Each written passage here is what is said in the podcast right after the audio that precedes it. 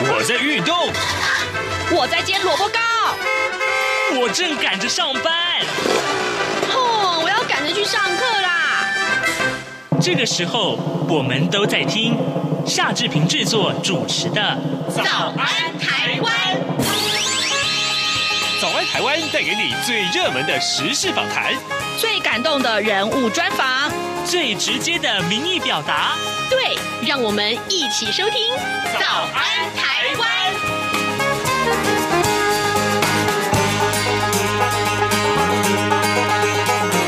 早安台湾，我是夏志平。今天是二零二一年的二月十六号，星期二。今天是大年初五了，在台湾已经来到了年假的最后一天，不知道大家是不是准备好收心了呢？再一次提醒大家，如果您正在返回工作岗位的路上，特别要注意行车安全。今天为您播出记者曾国华制播的《寻找人子枕头的地方》系列报道第三集，为您探讨双老家园这个话题。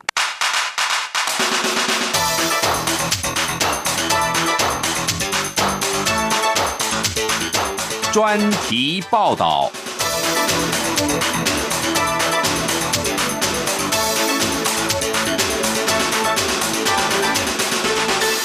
台湾即将在二零二五年迈入超高龄化社会，让家中出现六十岁以上的长辈需要照顾三十五岁以上心智障碍者的双老家庭比例逐年升高。而令人担忧的是，心智障碍者不仅老化速度是一般人的两倍，其中又以自闭症家庭最难被社会接受。让孩子未来的安置成为这群高龄家长永远的最痛。因此，在经过许多年的争取筹划，他们决定为幸福而战，打造属于自己的双老家园。究竟能不能成功？甚至能不能在全台各地复制？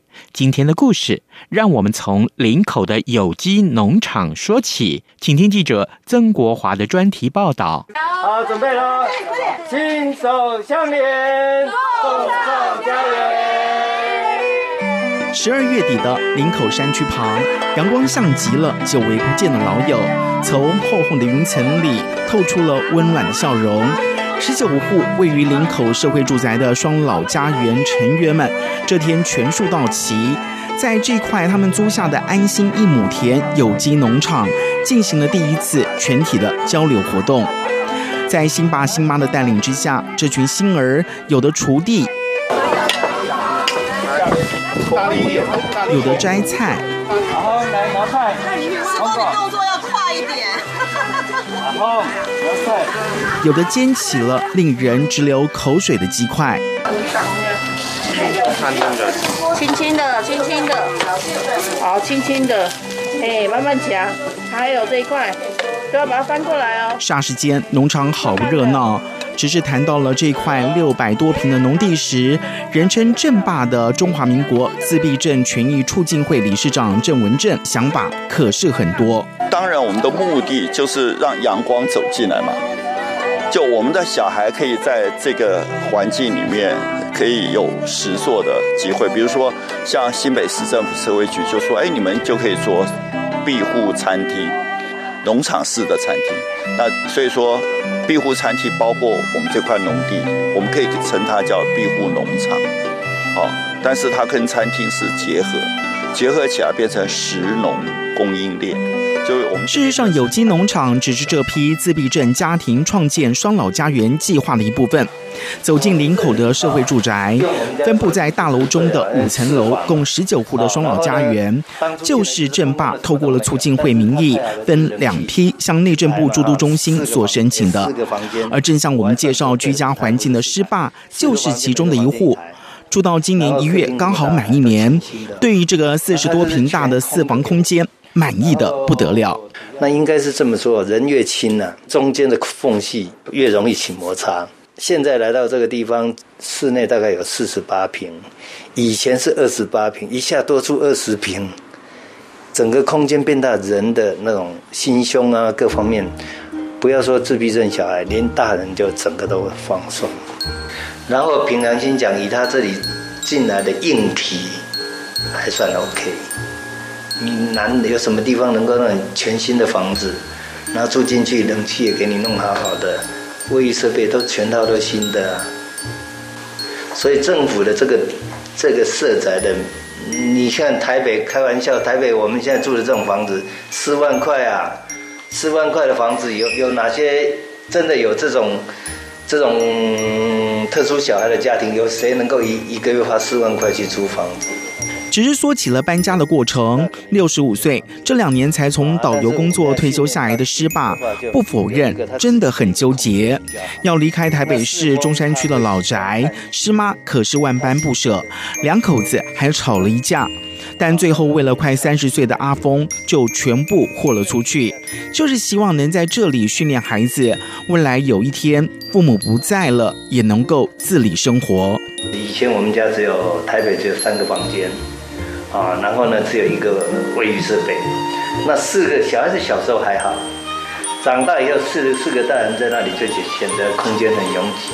他后来参加这个计划以后。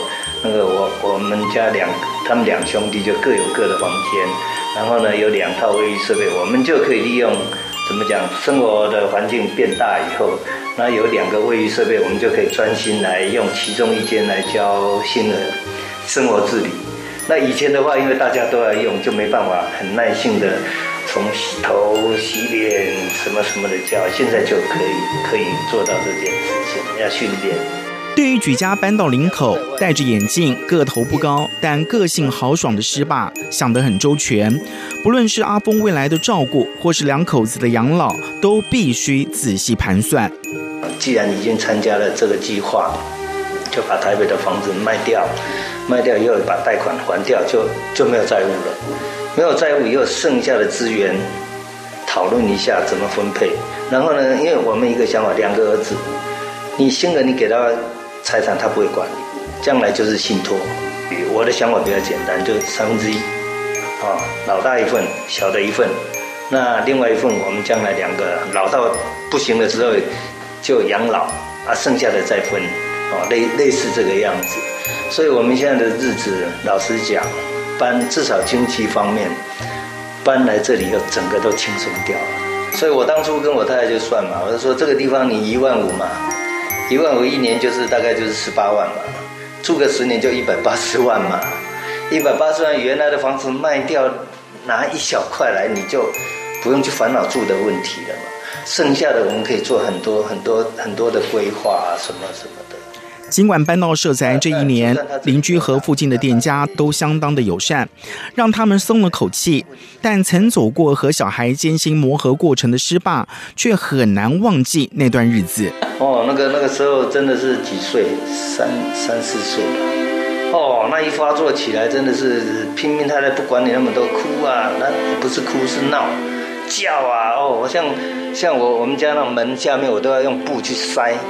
怕怕吵到邻居啊什么什么，他叫的声音非常大声，啊，然后一定要看那个那个童哥，啊，然后在在我怀里啊，边看看到睡着了抱进去。虽然师爸师妈都能够谅解邻居的反应，但这也正是他们想搬到这里的最大原因，因为只有和相同处境的家庭住在一起，彼此才能成为这些孩子的第二家人，而这也正是双老家园的目标。互相之间有个照应，这个是住在一起最大好处。我前一阵子生病住院，然后没地方住啊，没地方可以暂时拖 拖拖个几个小时。来我们家，来我们家，来来来来来啊！他们有状况，哎，正巧就到我们家来。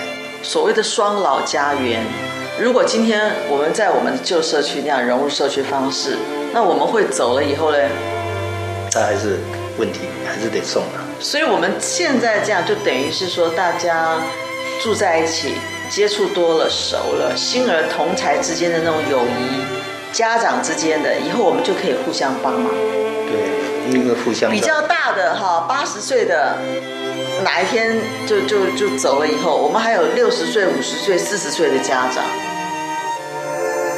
就会一直一直这样子循环下去，就要靠磨合啊！但是磨合磨合的过程一定会有感情出来。你的小孩，我大概知道他的他的兴趣是什么，什么什么的就比较状况，对他的像像有时候我们现在知道正巧不能吃糖，不能喝牛奶，不能喝奶类的，慢慢的就知道他的习性，还有他会喝生水，所以所以我们就要就就就是知道了就互相知道怎么照顾，大家就可以互相帮。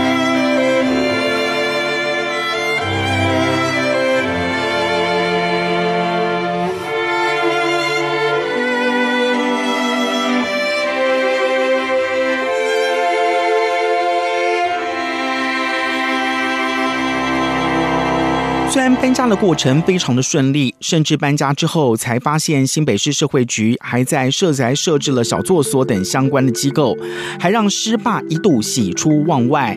原以为阿峰只要重新评估之后就能够从台北转到楼下的小作所上班，但最后被判定只能转入日照中心而梦碎，却也因此燃起了师爸的另外一个想法。当当初阿峰进不去成，我那时候。我我那难过了一两个礼拜以后，我就想，大概是我就想，上帝是不是就是要我们在这里为自己来来来来做？我们有将近二十个小孩，难道难道要靠别人吗？哦，是不是就是要我们自己来冲冲看？然而，似乎一切都是命中注定。就在偶然的机会下，师爸发现了距离社宅不远的馒头店要顶让，于是这群家长就在赖群组里面发起了募款，一下子凑足了新台币三十万元，决定要从这里出发。师爸说：“那那个店老实讲是破破旧旧的，但是机器什么都在，也就是说他可以做做一些馒头啊。正好我们有个新妈。”第二批里面有个星妈，就专门在做馒头的。那想一想，我们至少有人可以在里面的，而且是专门的。那另外也有两个星妈哈，也是都跟吃做吃的有关的。所以当初就想一想啊，那至少有人可以盯在里面做馒头。那妈妈们馒头生产稳定以后，小孩子，像我阿旺哥没事，我们就抓去帮忙啊，包装啊，干嘛？只要他会的话。那个那个亲自教，跟他去小作所还不是一样哦。那如果这个店我们可以做个一年或者两年稳定下来以后，正爸就要用这个这、这个店的我们目前的一个这个做法去去去申请，然后成立一个小作所，大概就是建壁服商店。有了住的地方，有了农场，有了馒头店后，政府的资源也陆续进来。社宅里同时建置了小作所、日照中心，还有社区家园服务。但对师爸师妈来说，更重要的是，这十九户的家长必须要一条心，才能够彼此相互照顾，否则再多的软硬体也撑不起双老家园。而这家馒头店，或许就是个试金石。从无到有，走到今天，无论小孩未来会去哪里，但至少这段时间，父母都会和小孩在一起。即使老了，最后走了，也没有太大的遗憾。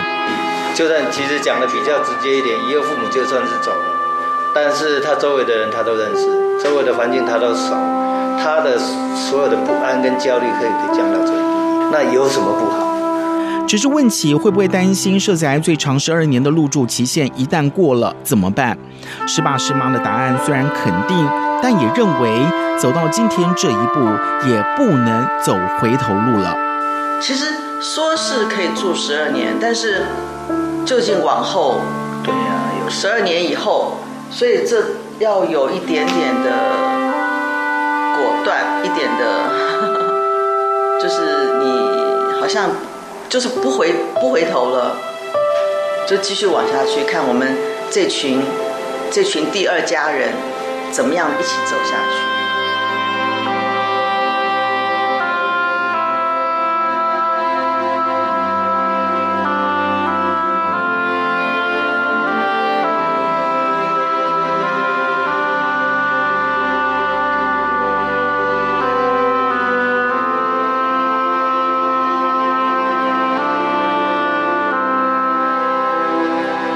住的地方可能被抗议，去机构可能被拒绝，是自闭症家庭最常遇见的两大问题。然而，双老家园真的能够为这些问题找到解决的答案吗？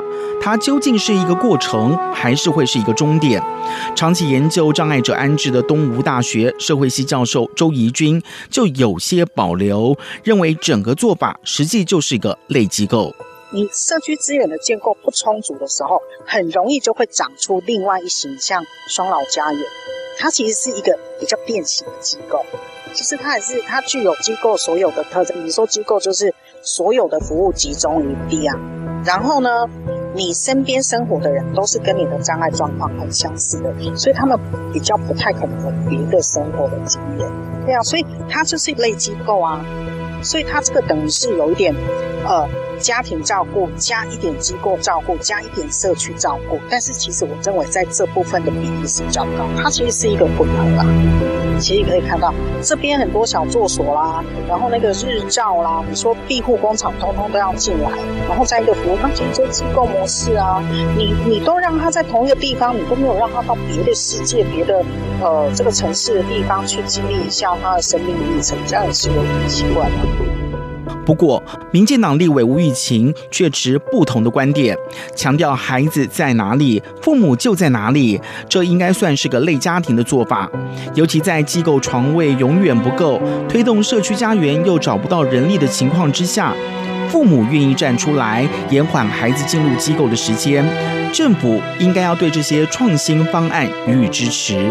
吴玉琴说：“我觉得它就是一个类家庭，而且像是一个。”呃，组合式的家庭，给孩子、给家长，如果都在那边一起生活，那就是一个家。哪里有父母亲，哪里有孩子，就是个家。而且他还更像个家哦，他其实真的就是一个类家庭，大家共同在这里。那我们有机构，或是说所谓的团体，在后面当他的一个啊、呃、资源的一个中心，协助。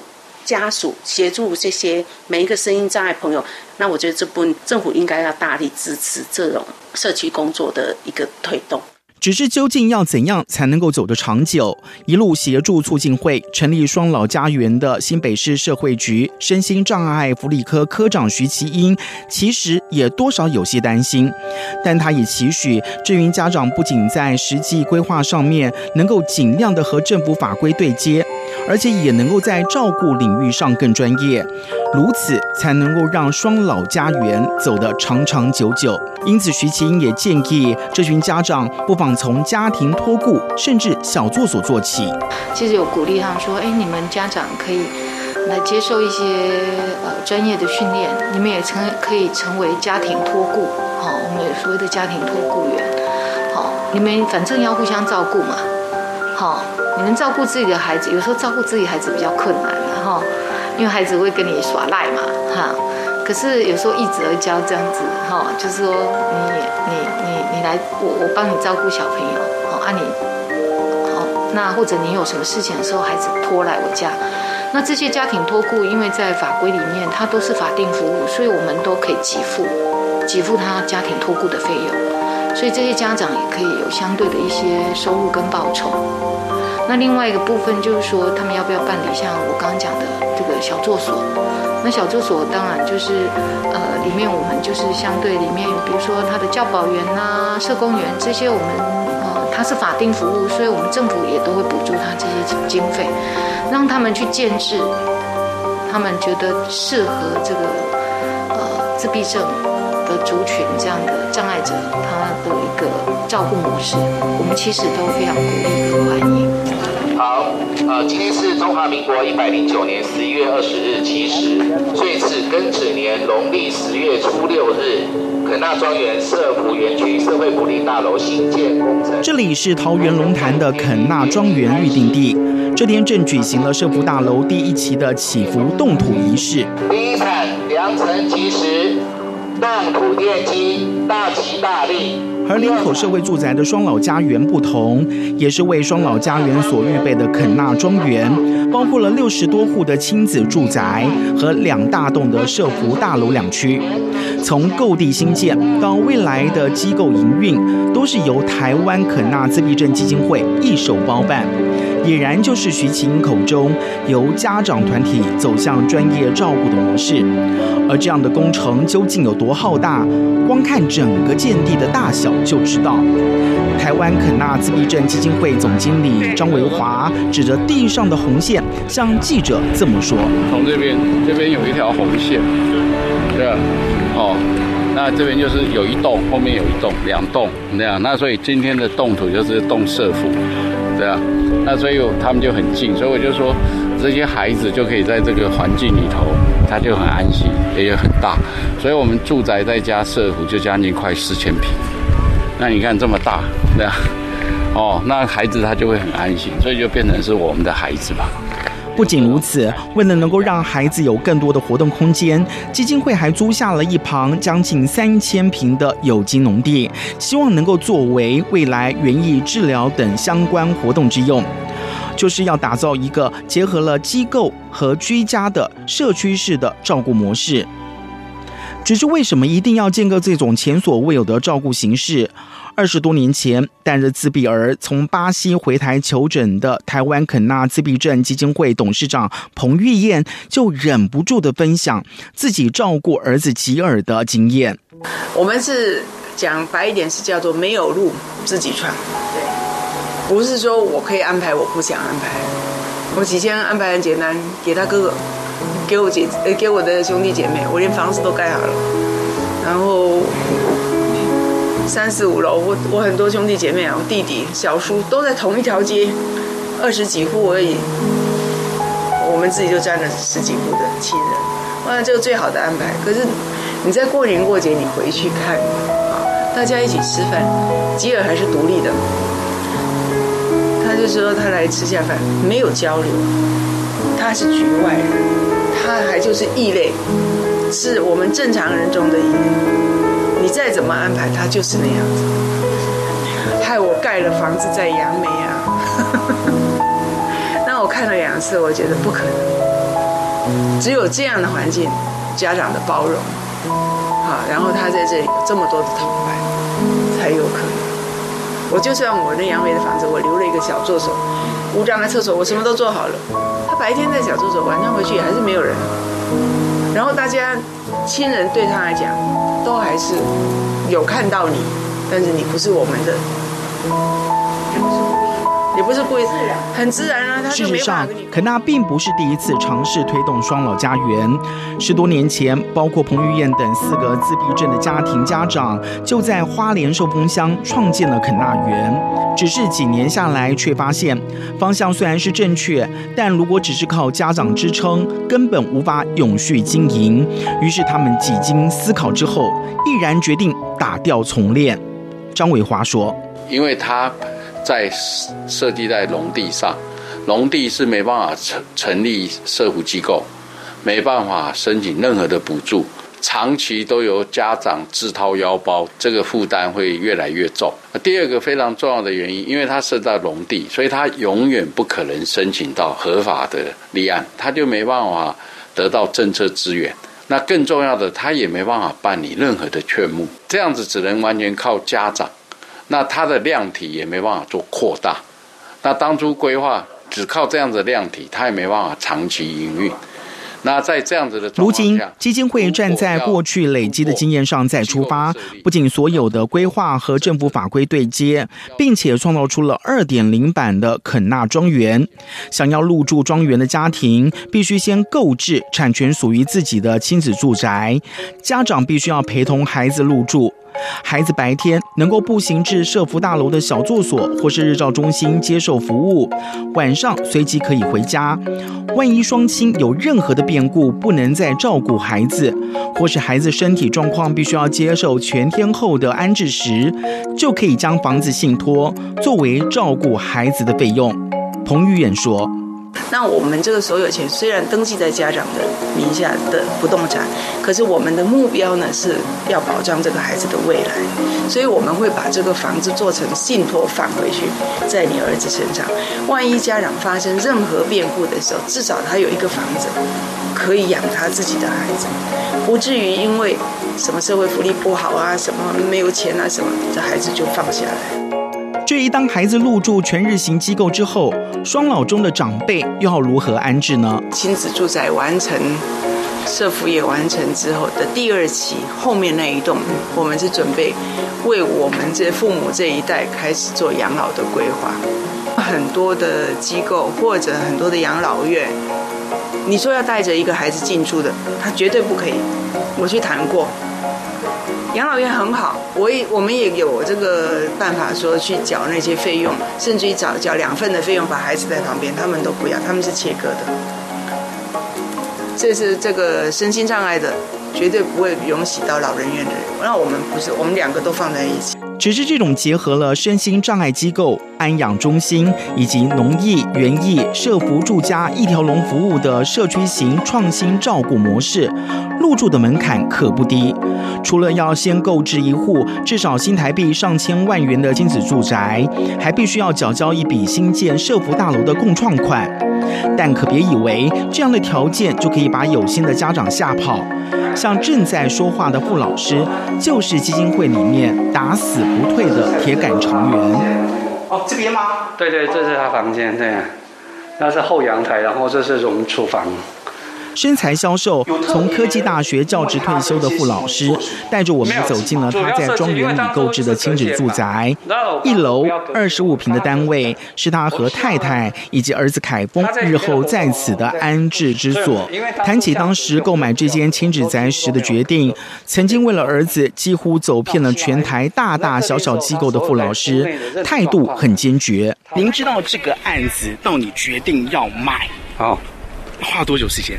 呃，没有，我当场就决定了。因为为什么？因为事实上，呃，像我们和我太的话，我们就了解，就是说，当我们走的时候，小孩要去哪里？孩子真的没办法在机构，好，一定一定到时候迟早会被机构，好 退退退训嘛。那我们就是希望，就是说，带孩子的。在适应机构之前呢，父母先陪伴他，要慢慢慢慢度过这期。所以我们开始哎有些共识，所以我们要做这个机构。对于这样的居住环境，傅老师和太太的满意全部都写在脸上。只是问起了这样高的入住门槛时，傅老师就显得有些无奈，因为他们真的等不及了。人家说经费很高，问题就是没办法，成本就在那那里。因为我发觉很多家长就说，今天为什么很很多机构在做，家长都认为说，呃，希望国家给我们资源。可是问题，各位要了解，国家资源有限，不是只有自闭症有障别。你如果单靠国家的话，今天如果今天我们想靠国家的话，这个这边的肯纳家园是永远盖不会不会盖成的。对于这些自闭症家庭的家长而言，想法真的再简单不过。但想要兑现这张支票的背后，究竟得付出多少代价？负责整个庄园统筹规划的张维华就仔细的算给我们听。我们现在平均一命，男孩子大概七十九或八十。如果我们举一个孩子，他现在是四十，他有将近还要活四十年。那四姐每个月的生活所得大概三万到三四万，哦，那个高标低标，哦，我们可以这样去乘他的平均所存余的余命，再加他的医疗照顾，我们就会提供一个参考数字给这些家长。以后我要来这边上课上班了。那你喜欢这边吗？喜欢呢。有比喜欢台北还喜欢吗？他喜欢呢，主要喜欢这边呢。在中庭中一直兴奋地喊着要住进来的，正是双老家园成员之一的子修。二十五岁的他，目前正在肯纳经营的咖啡帮小作所工作。未来搬进来之后，希望连工作也可以一起转移到这里。看见子修对这里满心期待。子修妈妈多少有些欣慰。从林口到龙潭，双老家园尽管未来充满变数，但这条路总算有了开始。无论是子修妈妈或是师妈，他们都有一个共同的愿望，就是希望这些模式能够成功，可以复制在全台各地，帮助更多有需要的家庭。将来我们是希望可以各地各地有，就像复制我们双老家园，给他家园这个双老家园能够把它做得很好，而变成一个一个范本，然后未来有人愿意复复制，第二个、第三个，那又有我们的经验，那你会做得更好，第二个更好，第三个更好。